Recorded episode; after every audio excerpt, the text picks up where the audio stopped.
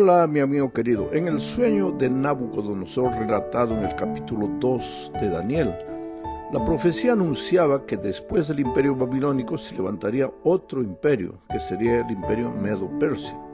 Babilonia estaba representada en el sueño de Daniel 2 por el oro, pero surgirían los brazos y el pecho de plata, representando al imperio Medo-Persa.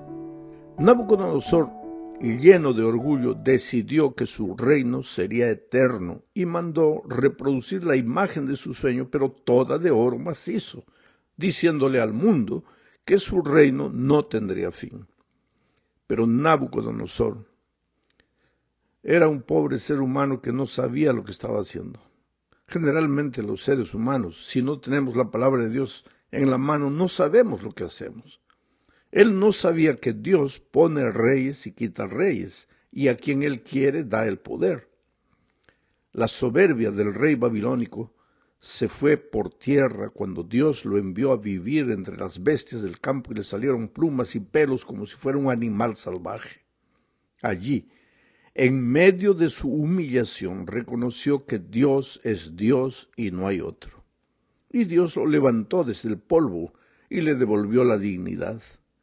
Nabucodonosor aprendió, pero los que vinieron después de él parece que no aprendieron nada. Esta semana veremos la historia de su nieto Belsasar. Los años ya habían pasado y ahora Belsasar ocupaba el poder en Babilonia. Belsasar se sentía un dios. Leo lo que dice Daniel 5, 1 al 4. Mira, el rey Belsasar hizo un gran banquete a mil de sus príncipes, y en presencia de los mil bebía vino. Belsasar, con el gusto del vino, mandó que trajesen los vasos de oro y de plata que Nabucodonosor su padre había traído del templo de Jerusalén, para que bebiesen en ellos el rey y sus grandes, sus mujeres y sus concubinas. Entonces fueron traídos los vasos de oro que habían traído del templo de la casa de Dios que estaba en Jerusalén, y bebieron en ellos el rey y sus príncipes, sus mujeres y sus concubinas. Bebieron vino y alabaron a los dioses de oro y de plata, de bronce, de hierro, de madera y de piedra. Ah, mi amigo querido, ¿recuerdas que cuando Nabucodonosor conquistó Judá mandó traer los vasos y utensilios sagrados del templo de Jerusalén y los colocó en el templo de sus dioses en Babilonia. ¿Te acuerdas de eso? Bueno, Nabucodonosor por lo menos demostró respeto por los utensilios del templo de Dios de cierta manera, porque los colocó en el templo de sus dioses. Pero Belsasar sacó los utensilios del templo de los dioses babilónicos y sirvió vino para sus invitados en los vasos sagrados que habían traído de Jerusalén. Una aberración completa, un desrespeto, una soberbia, una rebeldía contra el Dios de Israel, una agresión sin medidas. Recuerda que tanto Nabucodonosor cuanto su nieto Belsasar son marionetas en las manos de Lucifer que lo que desea es decirle a Jesús que la adoración, la victoria, la obediencia le pertenecen a Él, no a Dios, no a Jesús. Babilonia simboliza al poder del enemigo que desea confundir la mente de los seres humanos para que no sirvan ni adoren a Dios, por lo menos que no lo sirvan como Dios quiere, sino como ellos imaginan. El vino en la Biblia es símbolo de la doctrina. Belsasar literalmente sirve el vino en los vasos sagrados y embriaga a las personas.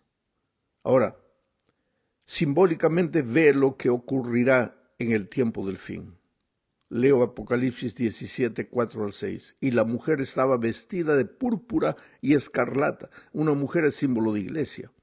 O sea, en el fin de los tiempos hay una iglesia y la mujer estaba vestida de púrpura y escarlata y adornada de oro, de piedras preciosas y de perlas, y tenía en la mano un cáliz de oro lleno de abominaciones y de las inmundicias de su fornicación, y en su frente un grande nombre, un misterio, escrito, un misterio, Babilonia la Grande, la madre de las rameras y de las abominaciones de la tierra. Interesante. Esta mujer, que es símbolo de una iglesia en el tiempo del fin, es una iglesia llena de lujos, llena de eh, espectacularidad, y esta eh, mujer que simboliza esa iglesia está con un cáliz en la mano lleno de las abominaciones. En el cáliz hay vino, doctrina falsificada, y tiene un nombre, Babilonia la Grande. Vi a la mujer ebria de la sangre de los santos y de la sangre de los mártires de Jesús. Quiere decir que esta iglesia ha perseguido a los mártires, a los santos a lo largo de la historia. Sigo leyendo, y cuando la vi quedé asombrado con gran asombro. Ahora, ¿te parece todo coincidencia? En los tiempos de Belsasar, en Babilonia, él, en los vasos sagrados, coloca vino fermentado para confundir la mente de los hombres. Y en el tiempo del fin, una mujer que simboliza Babilonia también presenta vino fermentado, o sea, doctrina fermentada para confundir a los hombres. Y esta iglesia ha perseguido a los santos a lo largo de los tiempos. ¿Cuál es el mensaje que deduces de todo esto? Repentinamente en medio de la fiesta sucede algo que nadie imaginaba. Esta es la segunda parte de nuestro estudio. Apareció un visitante que no había sido invitado. Vamos a leer Daniel 5, 5 al 8. En aquella misma hora aparecieron los dedos de una mano de hombre que escribía delante del candelero sobre lo escalado de la pared del palacio real, y el rey veía la mano que escribía. Entonces el rey palideció, y sus pensamientos lo turbaron, y se debilitaron sus lomos, y sus rodillas daban la una contra la otra. El rey gritó en alta voz que hiciesen venir magos, caldeos y adivinos, y dijo el rey a los sabios de Babilonia, cualquiera que lea esta escritura y me muestre su interpretación, será vestido de púrpura y un collar de oro le llevará en su cuello y será el tercer señor en el reino. Entonces fueron introducidos todos los sabios del rey, pero no pudieron leer la escritura ni mostrar al rey su interpretación. La pregunta es la siguiente, ¿por qué Belsasar ofrece el tercer lugar del reino al que interprete lo que había sido escrito en la pared. Esto es interesante. Belsasar solo es mencionado en la Biblia como rey. La historia eh, común, secular, no registra a Belsasar para nada. Es que el verdadero rey era Nabonido, hijo de Nabucodonosor, padre de Belsasar pero este Nabonido le había entregado la administración de la ciudad de Babilonia a su hijo Belsasar.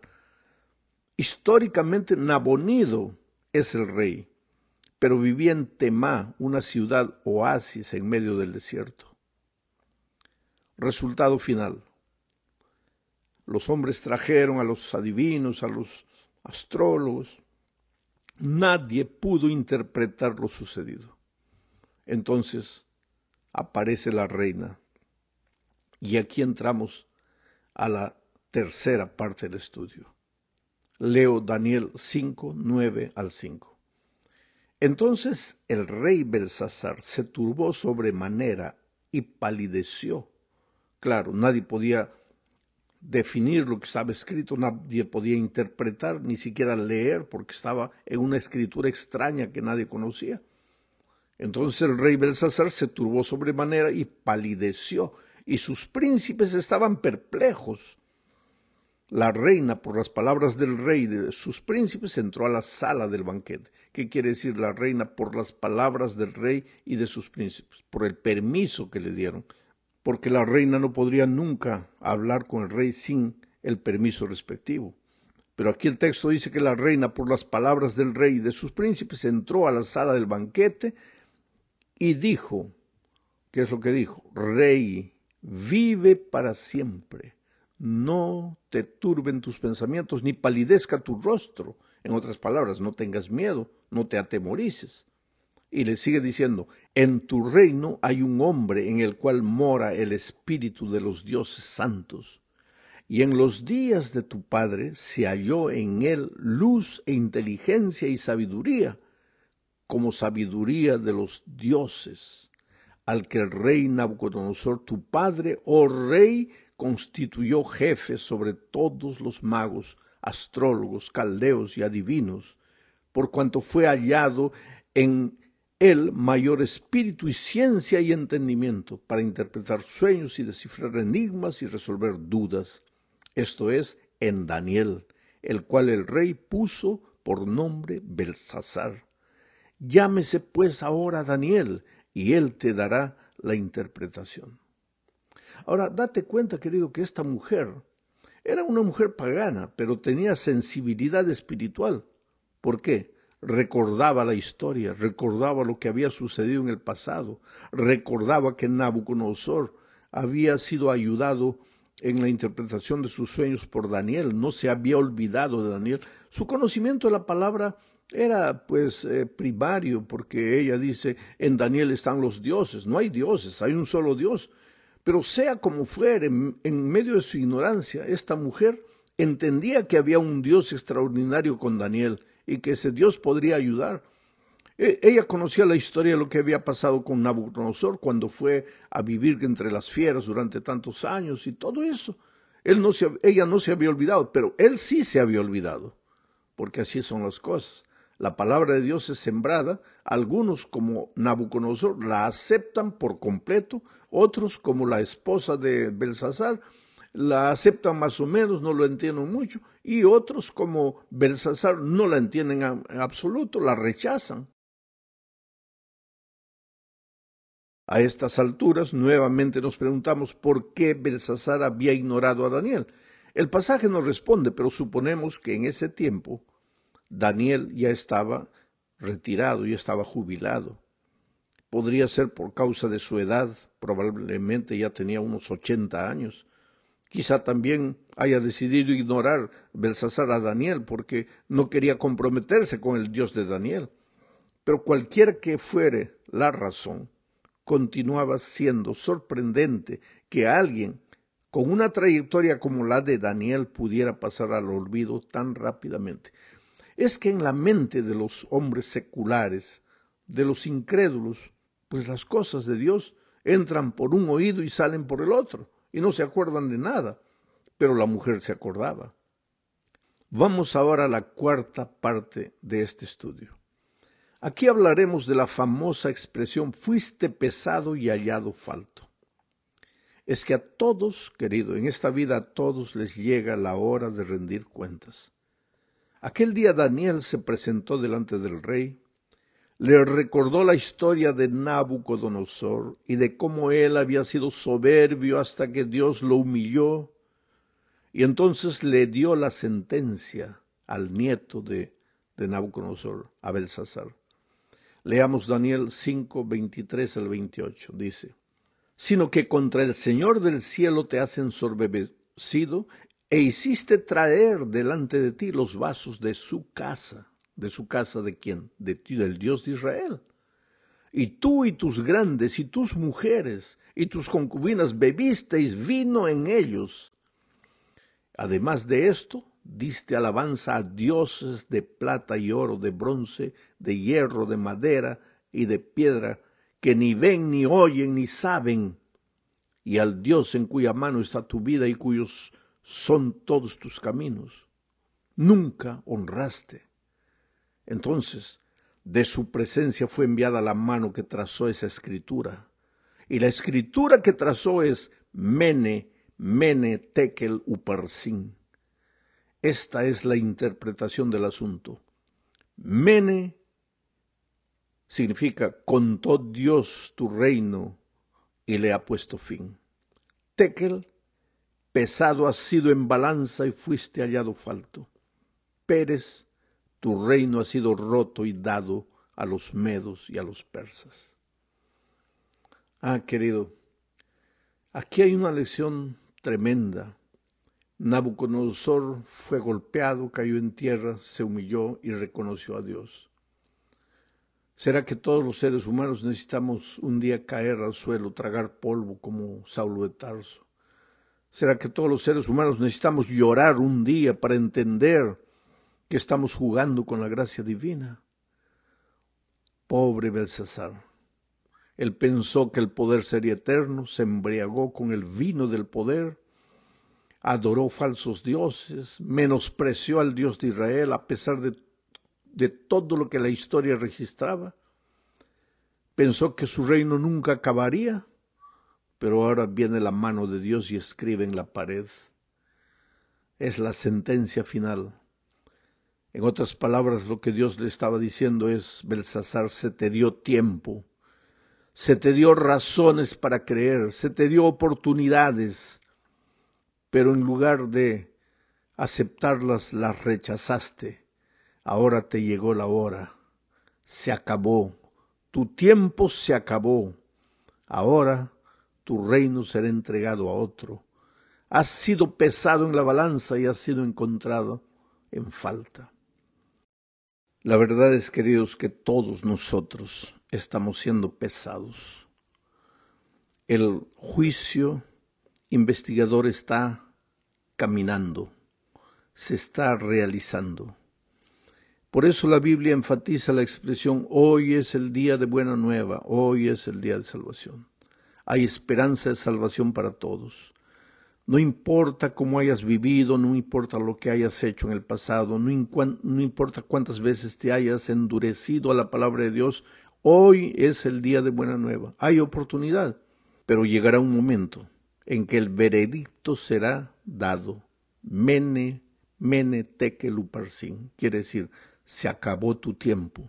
Tuviste todas las oportunidades para aceptar, pero las rechazaste. Llegamos al fin leyendo los versículos 29 al 31. Entonces mandó Belsasar vestir a Daniel de púrpura y poner en su cuello un collar de oro y proclamar que él era el tercer señor del reino. La misma noche fue muerto Belsasar, rey de los caldeos, y Darío de Media tomó el reino siendo de sesenta y dos años. Interesante, ¿te acuerdas que cuando Daniel se presentó, cuando fue llamado, el rey Belsasar le ofreció ese collar de oro y el tercer puesto en el reino y todo, Daniel no aceptó. Ahora, cuando ya el rey oyó su veredicto, sabía que había sido pesado y había sido encontrado en falta, sabía que estaba perdido, sabía que su hora le había llegado, ahora él quiere como que comprar la salvación por obras, con dinero, dándole a Daniel el tercer reino, el tercer lugar en el reino, el collar de oro. Pero ahora es tarde. Es que el día dura solamente doce horas. Más tarde o más temprano el sol se va y las sombras llegan. Esa misma noche, Darío invadió con sus ejércitos, entró por el río, mandó secar las aguas del río, entró por ahí, destruyó por completo a Babilonia y el gran imperio representado por el oro llegó a su fin. Mi pregunta hoy es, ¿y yo cómo estoy yo? Estoy siendo pesado, estoy aprovechando las oportunidades que Dios me da, estoy siendo sensible a su voz y tú. ¿Cuántas veces el Señor Jesús ha tocado la puerta de tu corazón? ¿Cuántas veces te ha llamado? ¿Has tomado ya la decisión de bautizarte? ¿Has tomado la decisión de regresar a la iglesia? Por favor, querido, no creas que solo porque escuchas este comentario ya estás bien con Dios. Hay un lugar para ti en la iglesia. Esa es tu familia, es la familia de Dios, débil y defectuosa como puede ser, es la niña de los ojos de Dios. Regresa a Jesús si tienes que regresar. Toma la decisión de bautizarte si tienes que hacerlo. Busca a Dios, abre tu corazón, ríndete, entrégate. ¿Te acuerdas cuál es el título de la lección de esta semana? De la soberbia a la derrota. Un rey soberbio que jugó con la paciencia divina, que se burló de Dios, que tomó vino con sus mujeres y sus concubinas en los vasos sagrados que habían sido traídos de Jerusalén. Ese rey ahora murió como cualquier pobre mortal y murió para siempre, perdido para toda la eternidad, porque no supo aprovechar la oportunidad. Que el Espíritu Santo trabaje en tu corazón de tal manera que tú te rindas a Jesús